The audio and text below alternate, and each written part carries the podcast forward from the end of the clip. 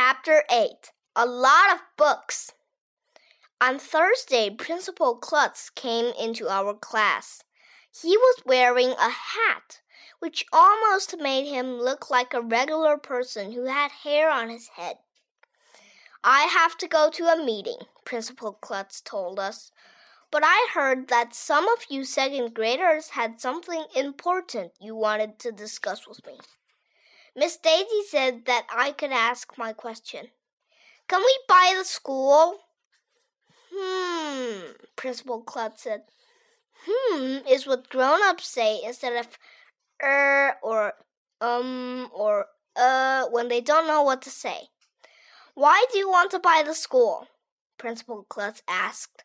Because we want to turn it into a video game arcade, I told him. I see, the principal said. Schools cost a lot of money. How much? I asked. If you tell us how much it'll cost, we'll raise the money. I'll tell you what, Principal Klutz said. I can't sell you the school, but I can rent it to you for a night. Do you know the difference between buying and renting? Andrea Young got her hand up first, as usual. When you buy a video, you get to keep it forever, she said. If you rent it, you have to return it to the video store in a couple of days. That's right, the principal said.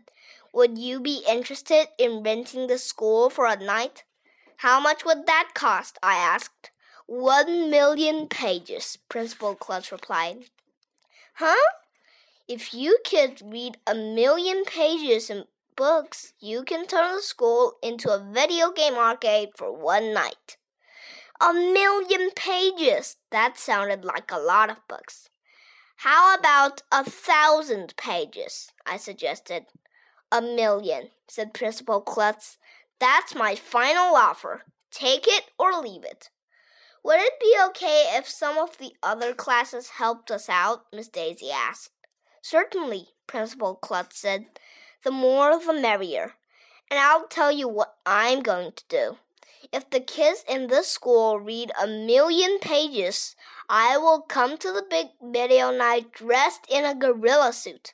You've got a deal, I said, rushing forward to shake Principal Klutz's hand.